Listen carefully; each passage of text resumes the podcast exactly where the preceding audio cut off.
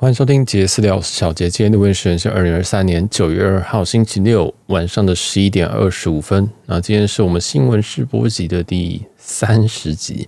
好，这个系列我们会跟大家聊一聊一些航空、旅游、饭店相关的一些新闻。那今天嗯，好像没有便宜的机票啊，但今天有些新饭店要开张的一些讯息。那在开始我们的新闻之前，我想先跟大家说一下最近频道的一些状况。那就是最近频道，因为我觉得一些档。一些存档实在压太久了，我们最久的档案有大概压了两个月都还没有上。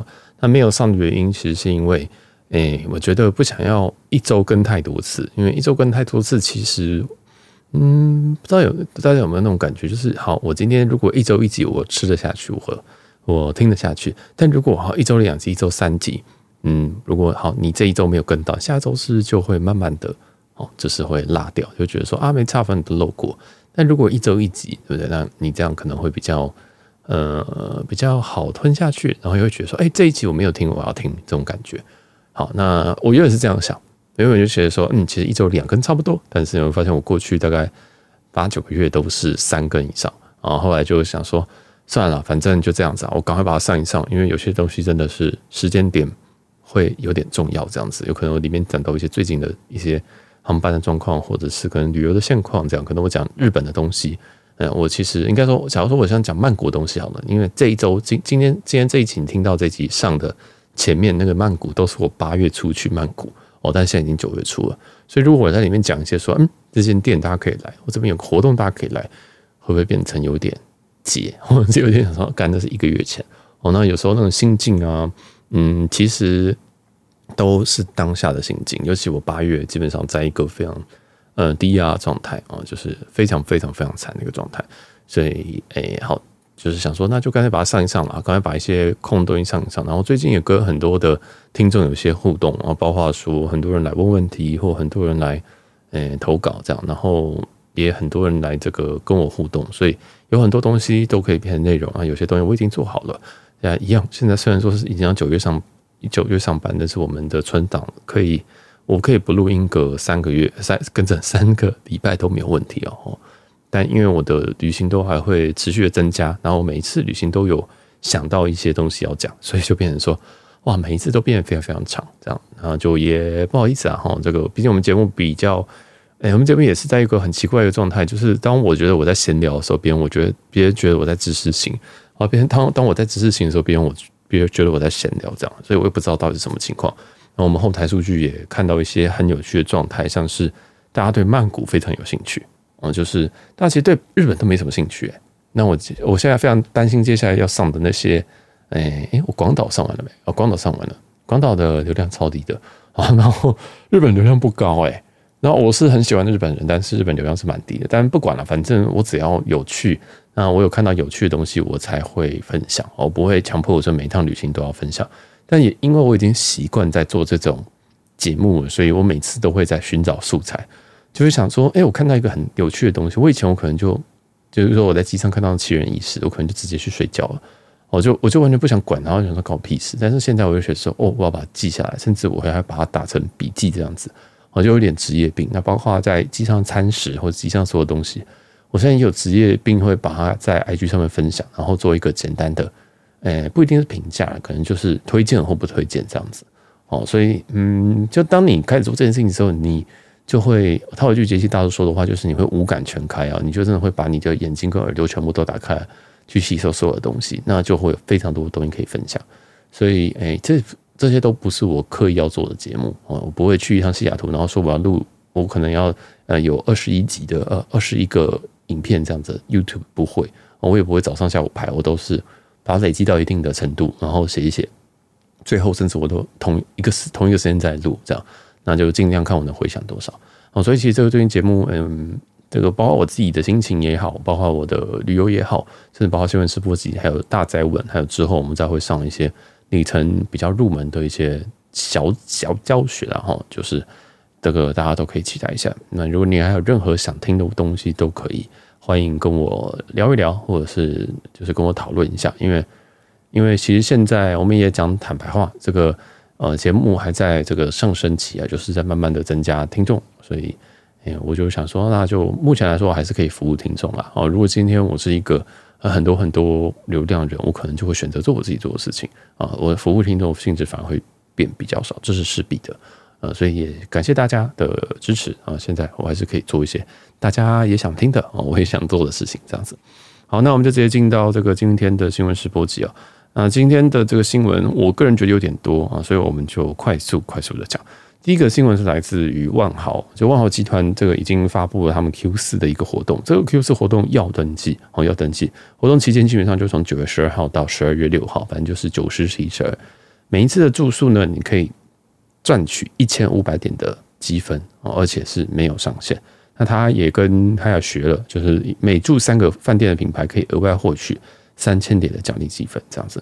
那目前这个这个住宿呢，怎么算呢？是包含积分，包含呃现金加积分，也包含现金哦，就是你所有的所有都可以啊。因为以前有些活动是你只能用现金入住，然后他才算活动，但这次是都可以哦。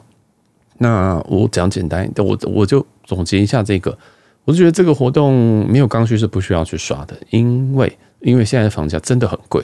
现在问好在全比较大的城市里面，除非你真的跑去中国，因为中国现在、呃、旅游真的还是没有回来啊，除非你真的是真的跑进中国去刷房，要不然都不会划算的哦。因为真的房价，大家去看看东京，大家看看台北，台北现在价格可能一个万一哦。万一可能要六千块、七千块，那是人住的嘛？我不太确定，就是就觉得非常非常可怕。但是确实是需求就是这么高哦，因为饭店真的很满。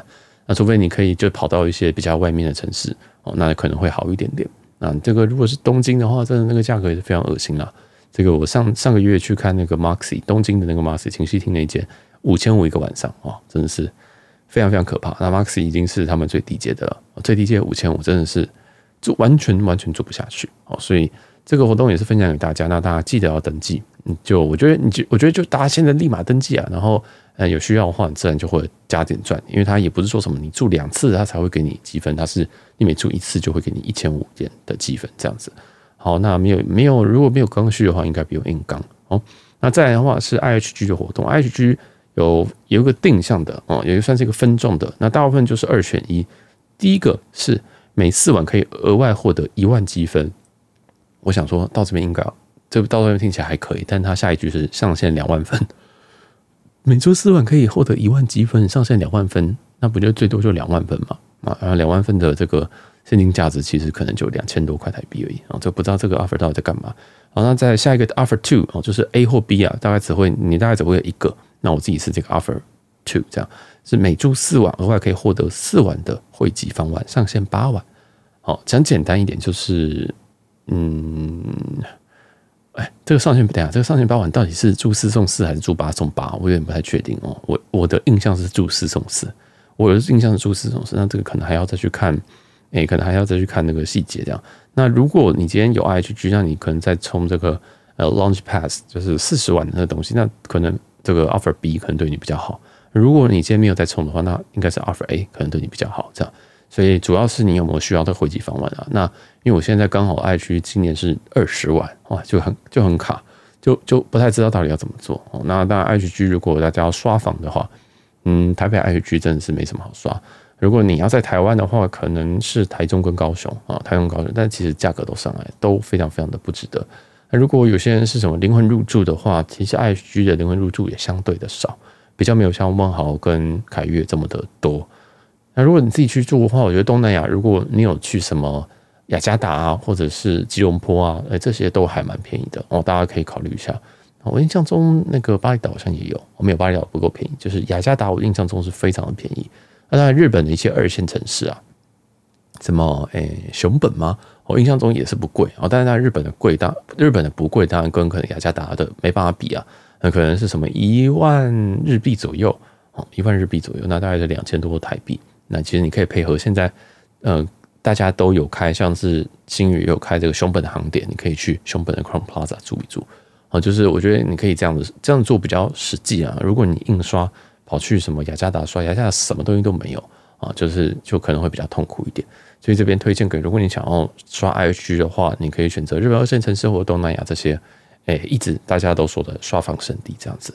好，那讲到星宇航空，刚刚我们。讲这个熊本啊，那个熊本其实我应该上周新闻直播应该有讲哦，还是我自己动态有讲，我就忘记了。就是这个代号叫做 KMJ，那 KMJ 的话，在这个诶最近应该你可以在阿拉斯加航空上面已经可以换到。那我在在个人社群里面也有分享啊，大家真的要手刀抢，因为基本上没有太多的 block date 啊，没有把什么日子给呃封起来这样子。哦商务舱有商务舱把明年的过年期间都封起来了。哦，但是这个熊本线应该是为了服务台积电的客群吗？我不知道啊。这个航线是只有华航跟这个诶，这叫什么？星宇，星宇有。那星宇开这个，我觉得蛮怪的。不过我们等下会提到我猜测的原因。好，那这个大家有阿斯加航空可以锁定一下这个熊本，熊本的这条线。那熊本的话是用三二一直飞，但是它基本上它比福冈还近啊，它比福冈还近，所以。嗯，也就把它当做去冲绳的感觉，这是真的也是不太远，所以倒是经济商务可能都还好。那经济的话，七千五还非常的多啊，一这个阿拉斯航空七千五百里的经济舱还非常的多，然后一万五的商务舱，嗯，应该每个日期都有两张这样子。那三二一的商务舱，大家可以先去 Google 看，再再决定要不要去做这样。那我们之后也有一集在讲星宇的星宇的所有的商务舱的简单的评价，还有经济舱的评价，因为我。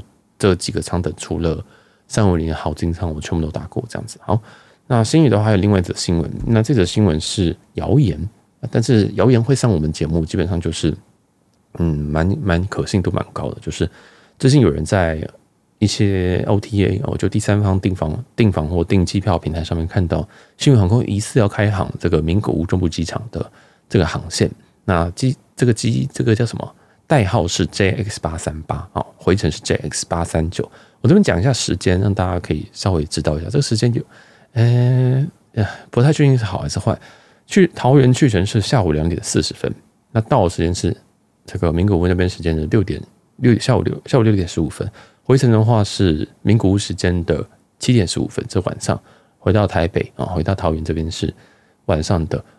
九点五十分，就是一个非常晚的班机啊。那可能有些人觉得说这个时间很棒啊，但我其实觉得之前很糟，因为这个我自己最喜欢的时间就是中午去啊，晚就是中餐去，晚上晚餐回来。我希望我回来的时候还有一个可能三四个小时可以 relax，然后再面对明天上班的这种心情。所以其实这种十点回来的，我都觉得很痛苦。我隔天通常都要请半天假哦，就是大概就有跟大家分享这个。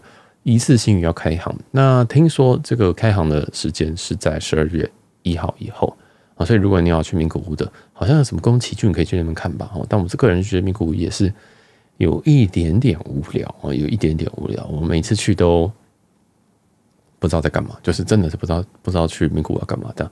但是毕竟它还是日本啊，毕竟这个比较冷门的航点，相对来说这个票就会比较多哦，所以。如果你有阿拉斯加航空里程的人，你可能又有一个可以兑换的目标。那有些人应该就觉得很奇怪，阿拉斯加航应该说星宇航空在为什么为什么开了熊本又开了名古屋？为什么华为什么华航只开了这个？那其实华航这两点也有开，但是班次都非常非常的少，可能一周好像两三班啊。这个详细数字我不确定。但是星宇也开了，当然它的这个频率我也是不不得而知啊，好像还是不得而知。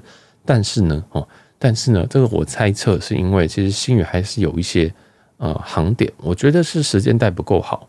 那其实新宇应该之后会开航韩国的首尔跟釜山，但是韩国的首尔跟釜山这两个的航权或者是好的时间带相对是难拿哦，相对是不太好拿，所以这可能要花一点时间呐哦，这可能要花一点时间去谈。但是这个两个航点。就我所知是会开的，就我所知是会开。那在我还没有谈到这些航点之前，怎么办呢？哦，就先把这些小飞机，哦，把这个三二一 neo 拿来飞熊本，哦，拿来飞这个这个名古屋啊。但这两个航点，我非常非常的确定，他们两个加起来应该最多也就是一天一班而已。哦，可能一个一天三一一，有可能一个一周三班，一个一周两班，就这样子敷衍了事。哦，因为老实说，三二一。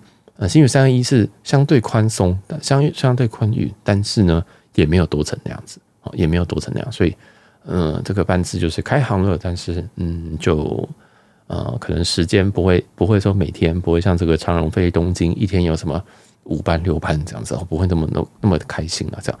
那当然，这个就看他到底赚不赚起来，哦，这个希望他星宇可以撑住，可以撑住，因为其实新宇有些航线的这个载客率真的是有一点点的可怜。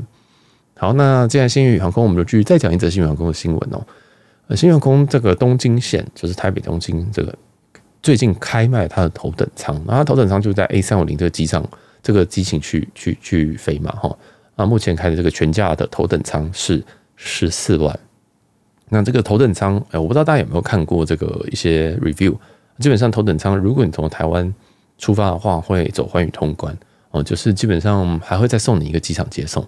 就你从你的家里到这个机场啊，这个其实很多的头等舱都会，呃，有应该是大部分都会付了啊。那就是这个，然后还有这个寰宇通关，寰宇通关就是另外一个另外一栋算另外一栋航下去去去做这个通关，那你就不会遇到这些其他的凡夫俗子啊。然后基本上还会送到你送你到机边啊，就不是说什么跟大家一起登机这样子。哦，这个是非常非常酷的东西，但呃，我不太确定，我不太确定到底实际上怎么做。那如果洛杉矶这边，如果你搭头等舱回台湾的话，你可以使用洛杉矶这边的，也是一样，是寰宇通关这种送到机边的服务啊。所以我个人觉得蛮酷的。那值不值得台北东京线的头等舱值不值得十四万？我我是觉得不可能值得了哦。这个头等舱真的是，像我星宇的头等舱，我真的觉得拆掉算了，或者是就是就是就真的是你就当商务卖算了。真真的，我是觉得那个那个真的太怪了，那个真的太怪了。好，不管就是十四万绝对是不值得啊。那如果你有阿拉斯加航空的话，那你一万五千里就可以换到他们这个 A 三五零商务舱，是不是觉得非常的划算呢？哦，所以大家赶快混起来。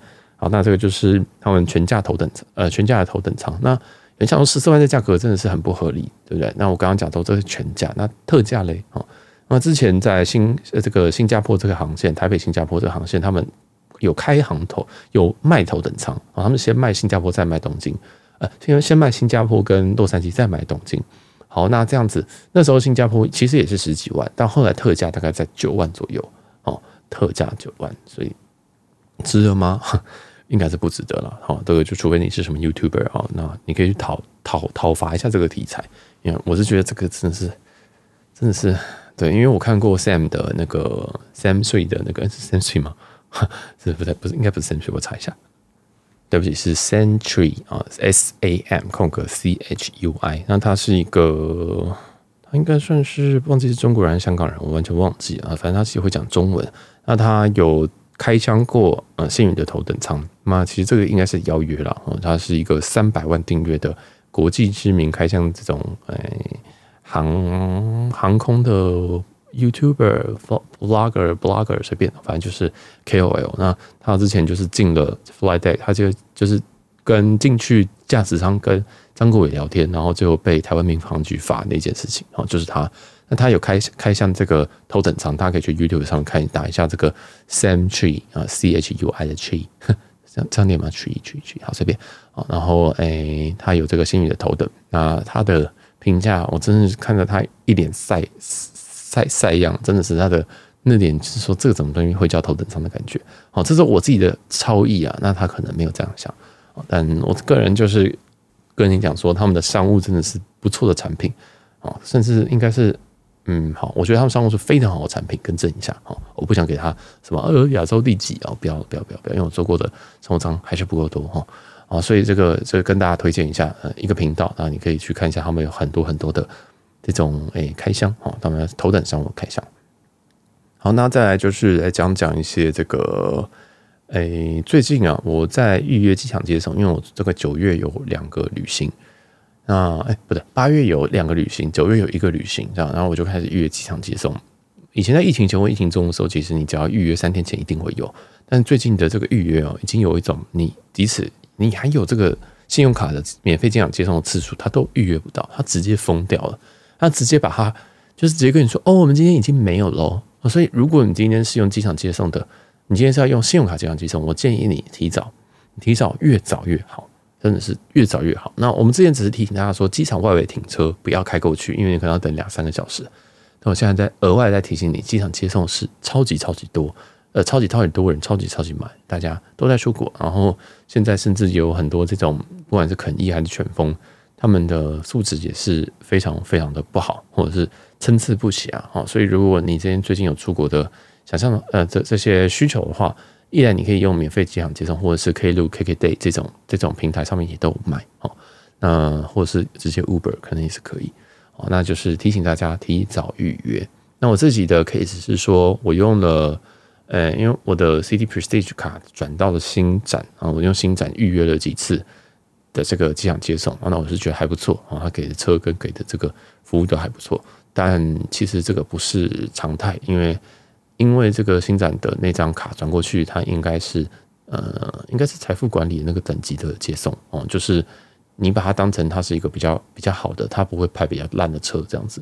但如果我今天用其他卡，不管是什么国泰的世界卡或者是中信的无限卡这种，它都派那种，它就派很一般的，可能是 Wish，可能是什么的哦。所以大家如果嗯有在用机场接送的这种，那可能也可以稍微注意一下，然后也不要太嗯太期待太高哦。那如果司这个司机在睡觉的话，就可能跟他聊天这样子哎之类的。好，那就大家请注意一下。好，那下一个的话是最近有一个十大航空的排名，那它是来自于 Bounce，以前我们都是这个 Skytrax 啊，但是这个这次的这个十大排十大航空，这个我自己看了觉得莫名其妙哈。第一名由日本航空拿下，第二名是新加坡，第三名是卡达，第四名是大韩，然后接下来是达欣啊，哦不对，塔欣啊，这个塔欣我还是不太确定是哪一家。第六名全日空，第七名伊索比亚，第八名印度航空，第九名蓝色航空，第第十名是阿联酋，哦不对，第九名才是阿联酋，第十名才是越南航空。好，不管，总之这个里面其实日航、新加坡航空、卡达、大韩跟全日空，还有阿联酋，其实这几家都没什么问题。这几家即使在呃大家的 review 或者是其他的排名里面，大概都会在前十，或者是最差也是前十五哦。但是在这个排名里面，竟然丢了一些杂鱼啊，像是诶、塔欣航空啊，这个我是没有搭过，但是它比全日空高。问号，还有伊索比亚航空，伊索比亚航空在之前空难之后，它所有的排名都非常非常的后面，我不太确定都为什么很高。还有印度航空，我在想这个评分人应该是印度人吧，因为印度人印印度的飞机或飞印度的飞机之类的哦，你只要上机，那个味道就是直接这就是直接零分啊，所以这个人应该是嗯，要么就是鼻子鼻子有问题哈，所以我就觉得这个排名非常诡异，大家看看就好啊。总之，这个诶，这个长荣航空也没有在这上面，也是有一点点意外了哈。好，那不管这个就是 Bounce 的一个评比十大航空，我们就随便看看就好。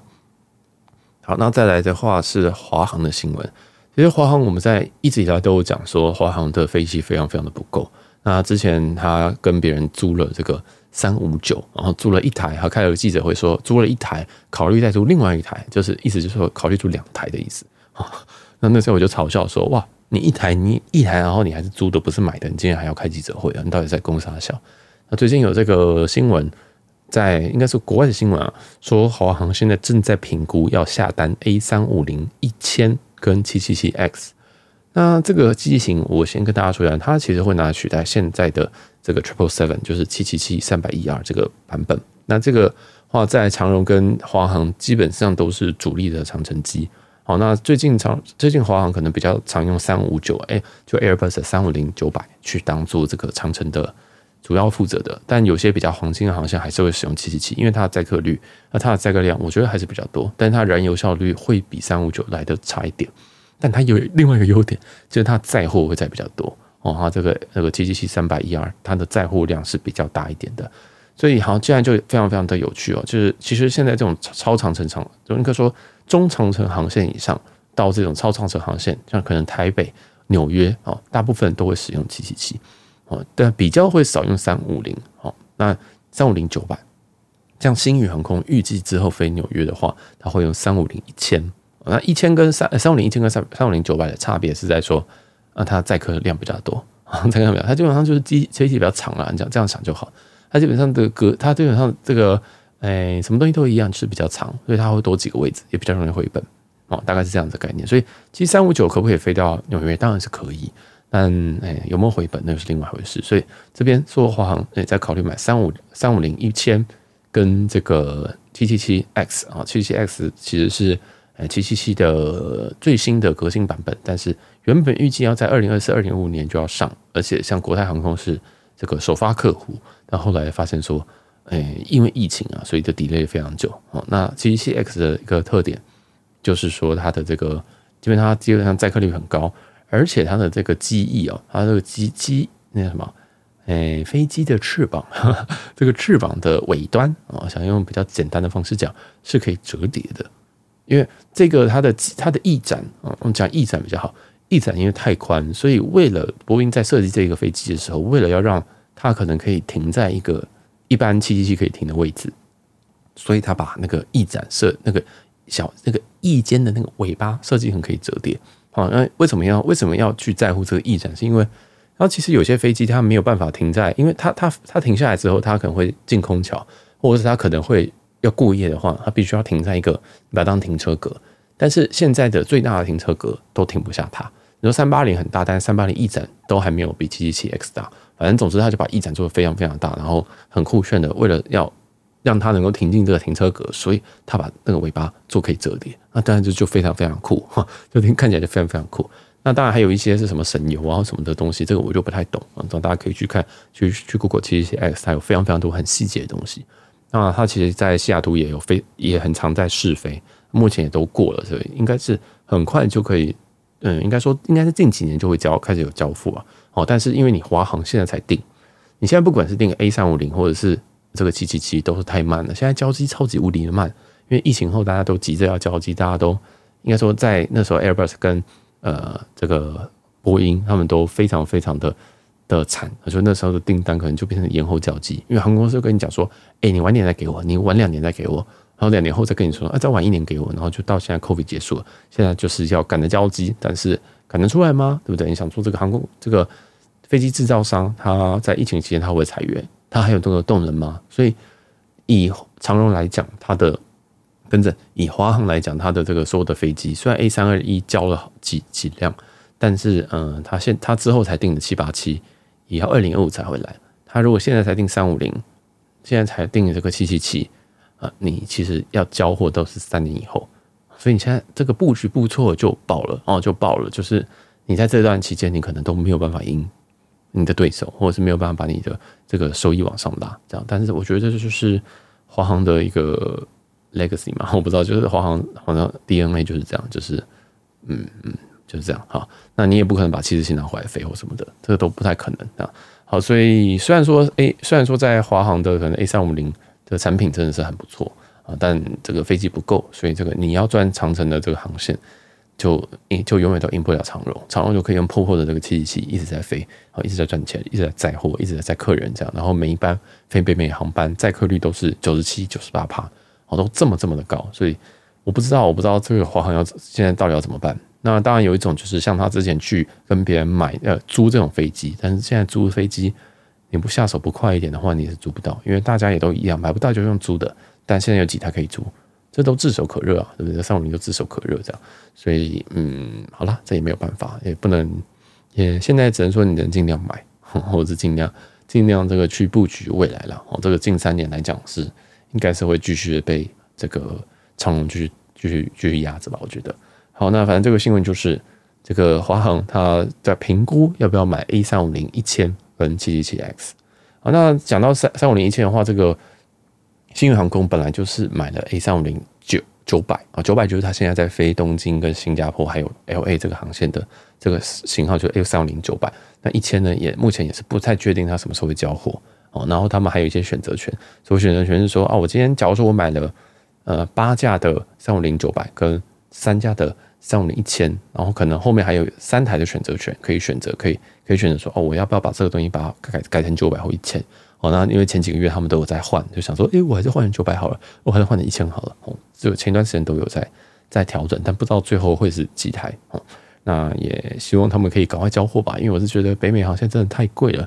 如果新宇航空能够赶快多开几个航点的话，嗯，然后同时我有阿拉斯加航空里程的话，耶，就可以换起来。哦，就是我的我的我的想法。所以那时候其实我有买阿拉斯加航空里程，原因就是因为。我其实 focus 是在他年底开航美国的时候，我就可以买几张来玩一玩，这样子。好，那就顺便分享给大家。那刚讲到华航，华航最近有一个很诡异的状况，就是它在它的里程，他们家里程在市价上面竟然是有涨的哦。这个里程在这个市面上，其实大家会做一些转让哦。这个转让就是说我可以卖你十五万里的这个十五万里的这个里程，啊这个这个里程就会转到你的户头底下哦，大概就这样，然后就你你就转账给他，大概这种感觉。那长荣目前都是在零点五、零点五一、零点五二上下，但最近华航呢，现在涨到零点五五，啊，甚至有人喊了一个非常高价要卖，说卖零点六，哇，零点六要卖，这个这个单价非常非常高，因为华航在最低的时候有到零点四过，哦，零点四，我们这边讲的都不是集齐的里程啊，非集齐的里程。所以大概就是这个效期还有一年一年以上，然后这这种我把它归类成说非即期里程，因为今天如果是即期里程，就什么下个月到期，通常这都会就是下杀一个非常非常非常低的一个价格哈。但这种非即期里程卖到零点五五，真的是莫名其妙，应该不是，就是我也不知道为什么会这么高啊。所以如果你现在手上有华航里程，你会觉得说，呃，我好像搭不到华航，或者是呃，我最近应该搭不到，我觉得现在说不定是个卖的时间啊，我不知道，反正呃华航最近有在涨，很怪，很怪，很怪。好，那这个哎、航空公司的东西就讲的差不多，我们来讲一点哦。还有另外一个是台湾有一个日航联名卡哦，我记得有一个日航的地勤问我说：“小杰，你觉得可以办这张卡吗？”我想说你疯了吧？哦，那时候我就看我没有这样讲，但我想说你会问这你会问这个问题，你到底有多菜？我的 OS 是这样，但我没有讲，就说不值得哦。你要的话就办就办汇丰旅人卡，然后他就傻傻的还是去办的，因为。不知道为什么，好像他对日航有一种特情有独钟啊！我是觉得也是蛮棒的，就是嗯，找到一个非常纯情的员工了哦。对我说，对日航来讲，就是他既喜欢日航又爱日航，就是我只搭日航 这样子嗯，然后还抵他们家的里程，好可爱，我真的觉得好可爱啊！就是反正总之，他好像有办这个星光日航卡。那星光日航卡最近有个活动，就是四十元四礼啊，海外消费四十元四里，但它还有其他的东西啊，例如说。你可能在日航日航的这个官网消费四十元四里，这样，那我是觉得不管这个比较好集的东西，就是海外消费啊，海外消费都是我们的整体成一个大众。那四十元四里为什么为什么讲这个东西啊？为什么为什么叫做四十元四？大家都讲什么十元一里、二十元一里，怎么会讲四十元四里？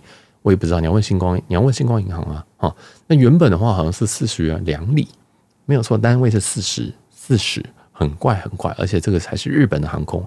你说什么什么美国的航空公司？你说什么一美金多少里就算了？结果是是这样算，我也是头很痛。那当然四十元四里就有一个小问题，第一个是它有上限，它上上限好像是两万里，好上限好像是两万里，这个大家自己去看，因为我真的没有深入研究，因为真的是很愤。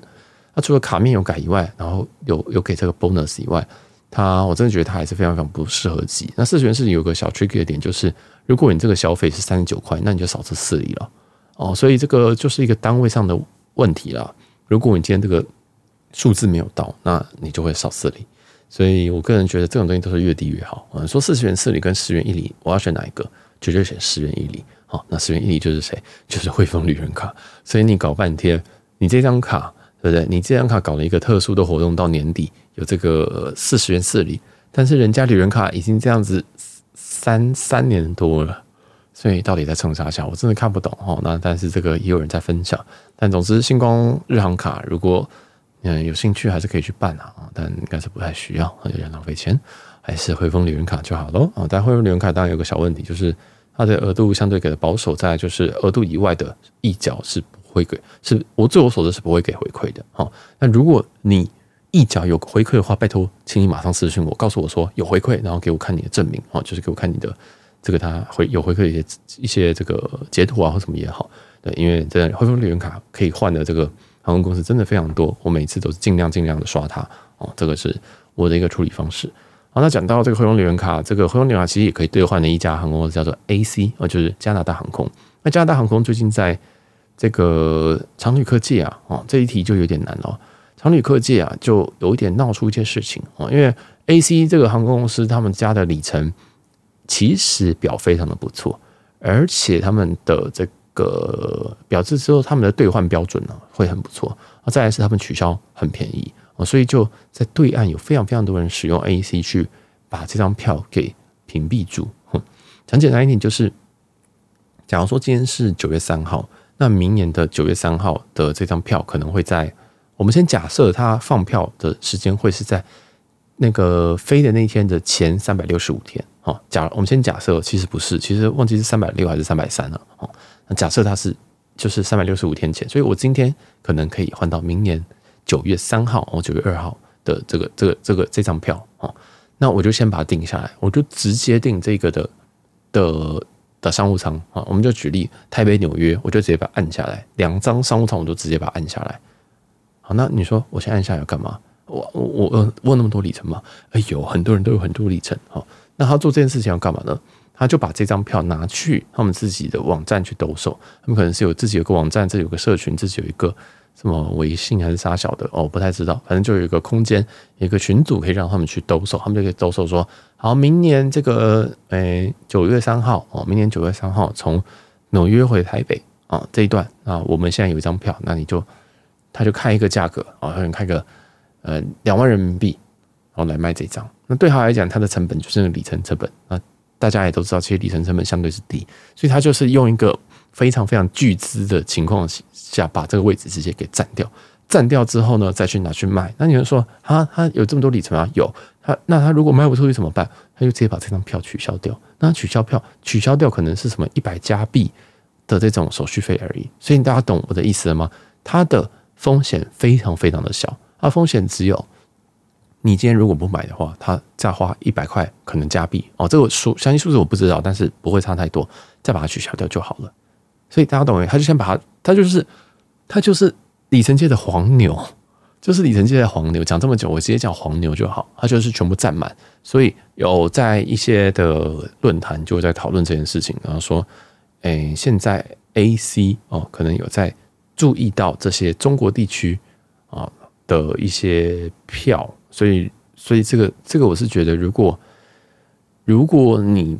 最近有要买这种北美或者是非中国这种票，那可能这些里程票都会被挡掉哦。因为我刚刚举例，我知道我是举可能纽约、台湾，这只是想要给大家一个感觉。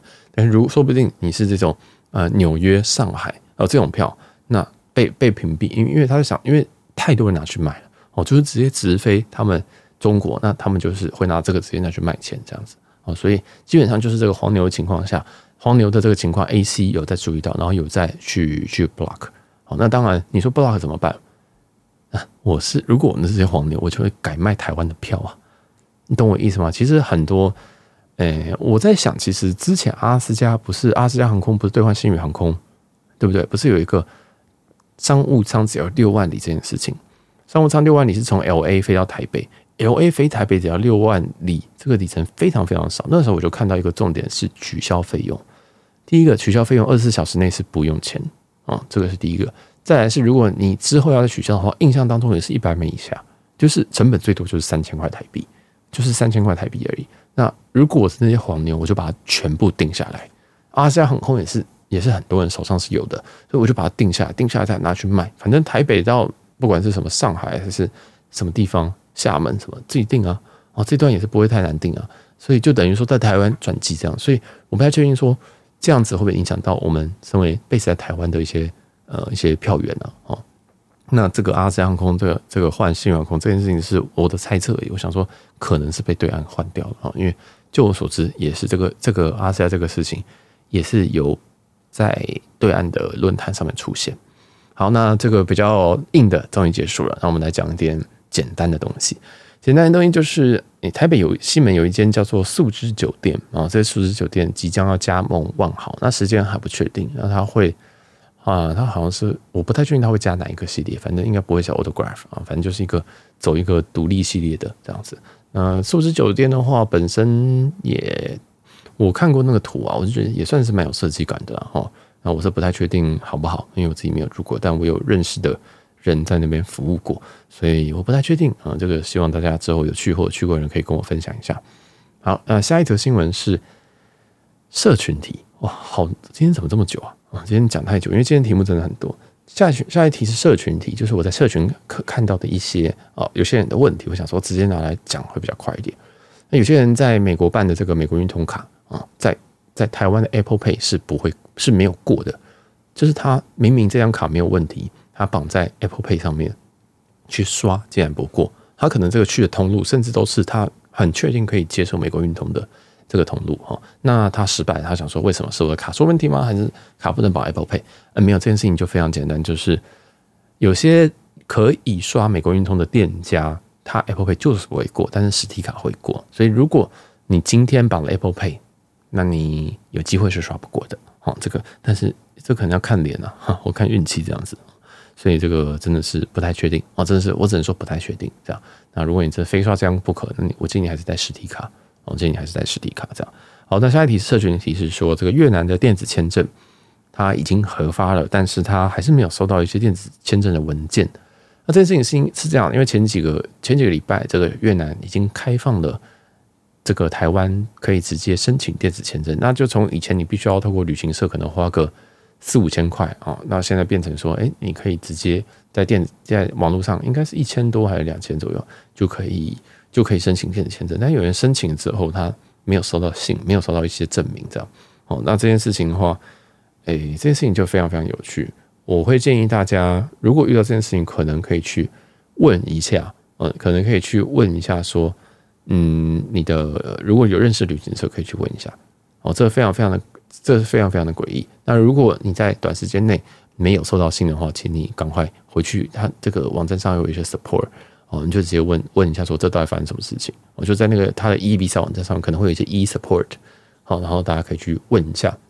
那也就是说，如果你要去越南，那你要走电子签证的话，请你多花一点心思，请你多多提早，不要什么啊，我觉得电子签证两天就下来啊、哦、，no，请你至少空个一周或一个月这样，甚至更久哦，所以。这个非常的诡异，这个非常非常诡异。那我有把这一个讨论串背包客栈讨论串放在呃这个我们下方的资讯栏哦，这个可以去看一下。如果你要去越南，可以参考一下这个东西。那如果你真的是没办法的话，你也可以去找呃旅行社帮你疏通一下。不知道为什么旅行社可以疏通，非常非常怪。就是你虽然办了电子签证，但是诶旅行社还是有有办法可以把这个东西弄下来。但是当然你是要给旅行社一点点钱这样子。好，那就这样。所以这个越南电子签证目前还是一个很诡异的情况。下一则社群体是这个土耳其航空。那土耳其航空，呃，我这个标题是写说叫土匪航空哦，就是基本上这个故事是这样：他有一个朋友，然后搭乘这个土耳其航空，但他的航他的土耳其航空的这个航班呢，在网络上写被取消哦，被取消。但是呢，他 somehow 发现说，其实这航班根本就是没有取消，他只是因为他超卖了，所以他就把。这个他朋友的票哦，就是他这个朋友的票，直接把它取消掉，这样好，那就很有趣了。这个后来他就发现，他打打电话客服，打电话客服之后说，那客服回答说：“哎，你这没有办法重订哦，你这要直接直接退掉，直接退票重卖这样子。”哦，这这这个这个这个其实不太好，因为你正常来说，如果你不管买的是怎么样子价格的票，特价票也好，不是特价票也好，你的票你订了。他帮你改，他帮你取消，就是要能够改期。通常这都是免费，百分之九十都是免费帮你改。但是土耳其航空直接跟你说，好，那我们就直接帮你，呃，你就要你你这个就这张票你就只能退掉，这样子你就没办法再帮你改期哦，这是很猎奇的。那这个原 PO 还有在分享一些更多的经验，就是说，其实他发现呢、其实这张票，因为它虽然是写取消，但它实际上没有取消。所以如果你今天这样在机场直接 show up 的话，他还是有机会会让你上。啊，你懂那个意思吗？就是就是有点听不太懂，什么叫做说，呃，他被取消了，结果呢，朋友还是到，他说他的朋友还是到机场，而且这个航班还是正常的飞啊，而且这个桃园机场还有很多很多人在 check in，然后去那一班的已经据说被取消的航班，所以有人听不懂没有？其实这个完全就是一个不合逻辑的故事，所以你听听起来会觉得完全听不懂啊。总之就是土耳其航空这个。很雷的故事啊，哦，就是他说取消，但其实没有取消。那你今天进线说要改票，他跟你说你要取消，那你要你要退票，这样就是一个莫名其妙。那总之，其实土耳其航空时不时会传出一些嗯不合不合逻辑的这种处事方式哦。但其实你说这个东西，他有没有他他是不是可以直接这样做？其实也是可以的哦。就是呃，他你知道一个你知道，其实要坏要坏，其实可以坏到底啊。就好像我的行李箱，对不对？到现在长荣跟联合航空有要赔吗？没有要赔。但你是不是觉得他们应该要赔？对，大家是不是大部分都会赔？对，但是我他会赔我还是没有？所以有时候你就会遇到这种光怪陆离的事情，就当自己水逆吧。啊，反正总之这个，如果你要嗯土耳其航空的话，你要搭乘土耳其航空的话，可能要三思哈。但是当然说土耳其航空有非常非常多这种偏负面的新闻，这样超卖的新闻偏负面的新闻。但嗯，其实还是有很多人会去玩土耳其航空的这个。这个联盟计划这样子然哦，就是他们家的里程计划，因为毕竟他们家的这个星空联盟还是在在这个星空联盟里面是星空联盟金卡，在星空联盟还是一个相对于好保级的一个对象，所以嗯，不知道这个就大家可以考虑一下。而且土耳其航空从台北飞土耳其，然后再从土耳其飞这个欧洲，其实都是非常非常顺的线啊，因为土耳其航空在欧洲的航点非常的多啊，非常的多，所以哎，我不知道，在台北土耳其这段真的很常超卖，所以如果你有什么。土耳其航空的金卡啊，什么那其实会蛮常被升等的之类的。好，好，那这就两面刃呐，要玩就要知道这个航空，呃，有可能会亏待你，有可能会这个会发生什么事情。那即使你是卡客也都一样。好，这个反观长荣航空，对不对？我是卡客啊，有什么用？没有用，还是不会赔你啊，你就是个屎。好，那这就是这个社群题，关于这个土匪航空的一个部分。那下一则新闻就是来到了一些比较轻松一点的新闻啊，就是第一个是日本啊。在十月起开始支援街口支付跟玉山 Wallet，还有这个 PXPay，应该叫全支付吧？好，那这个新闻是从林氏璧那边看来的。那这个是什么意思嘞？哈，因为街口支付跟玉山 Wallet 都有那个 QR code 嘛，所以你在日本如果你要刷的话，你要看到一个标签叫做 PayPay 啊。日本有一个行动支付，它也是扫你的 QR code，这种叫 Pay Pay P A Y P A Y，蛮有趣的名字。我要 PayPay 哈，听起来很怪。那他在十月起会支援支援这个接口玉山跟全支付。好，那具体要怎么做呢？基本上你可以去听那个林氏璧那一集，在我这边很简单帮你总结，就是你拿你的 QR code，然后给他扫，这样那就结束了。好，你就跟他说你要 PayPay，这样就好。好，那那那有人想说，哈，那这样子我可以在上面挂挂信用卡了？哦，当然是不行，他只能从账户扣款啊。所以你看到很多这种 Pay 这个什么接口支付走进 PayPay，走进日本啦、可以刷啦什么的，它其实都还是账户扣款，所以你必须要绑一个台湾账户，你可能绑一个国外银行。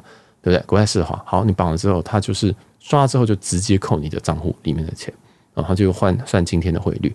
那当然了，有人就问我说，那有没有手续费？没有哦，所以这个新闻稿通常写说，哇，可以省下一点五八手续费。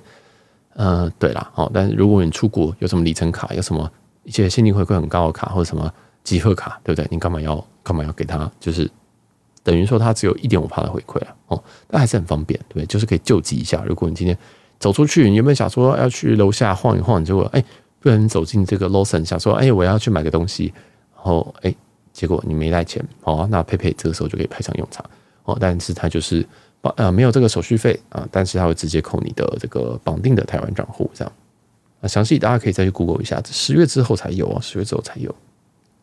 好，那这个台这个这个日本的佩佩在到处都有啊，我在日本真的很多很多地方。都有这个佩佩甚至路边摊有时候也都会有哦，所以大家不用太紧张。好，再来的话也是一个日本的新闻，嗯，就是不能说新闻，日本涩谷的 Indigo 哦，日本涩谷的 Indigo 已经开幕了。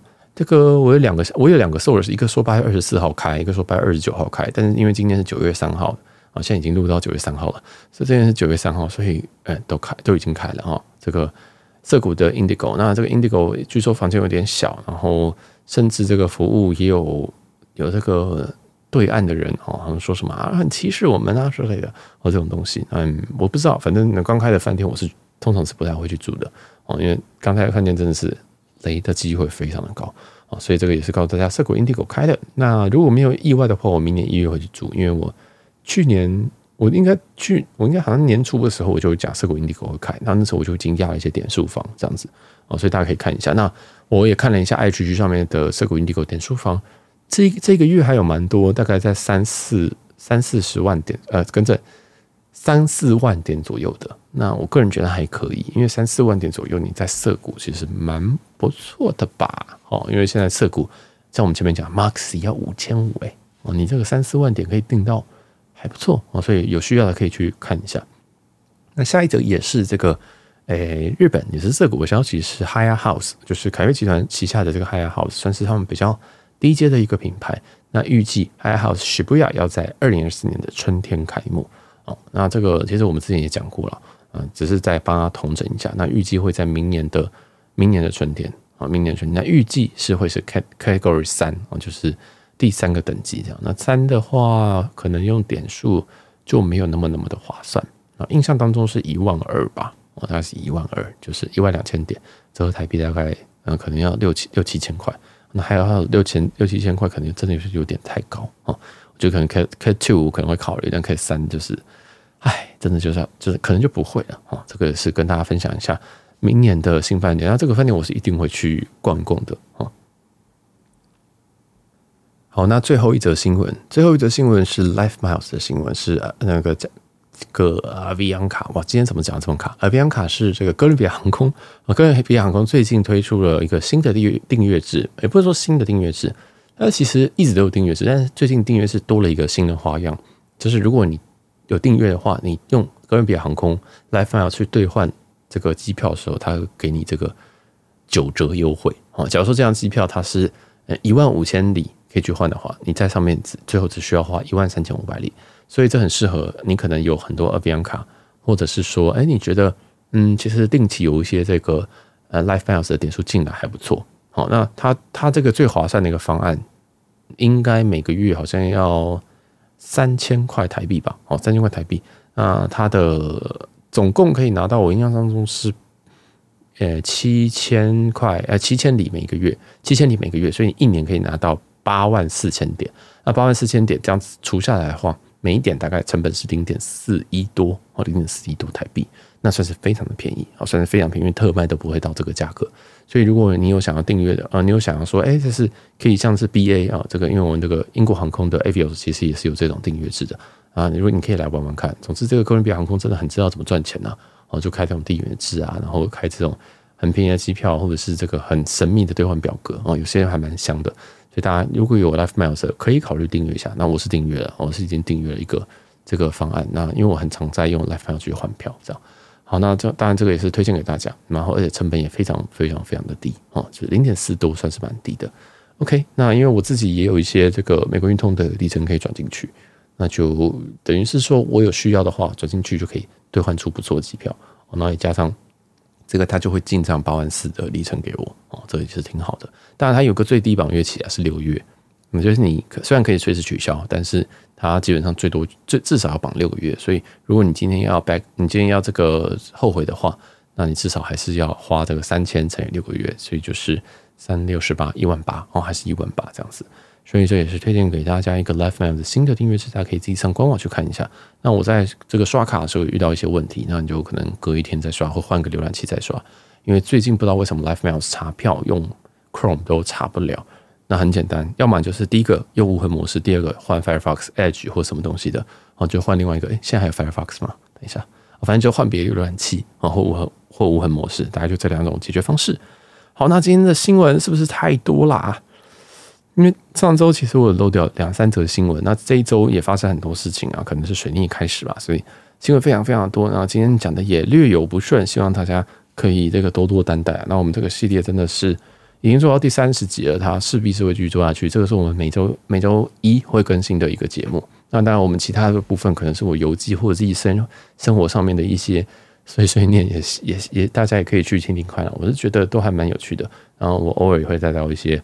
嗯，可能一些资讯这样子，那也很感谢很多人的这个支持啊。有些人还说他会把这些东西呃分享给他可能带团的这个团客们什么的，我就觉得哇，好有趣哦！竟然这种东西会发展成这样哦。我是原本只想说啊，就是同整啊，因为现在现在 Podcast 里面好像没有人在讲这个东西哦，但真的是没有，之前有啊，但后来就没有了。对，所以因为这真的很累，这讲这种东西真的很累，这样，然后还要剪辑什么的啊。那因为嗯，最近的集数比较多啊，所以大家就。加减听哦，哦，是帮我把它全部都点过一遍。你也可以听个五次，听个十次，我都会非常感谢你的。好了，那喜欢这个节目的话，那可以到各大平台帮我们五星留言一下，或是可以到 IG 上面跟我互动啦。那我是小杰，我们下期见，拜拜。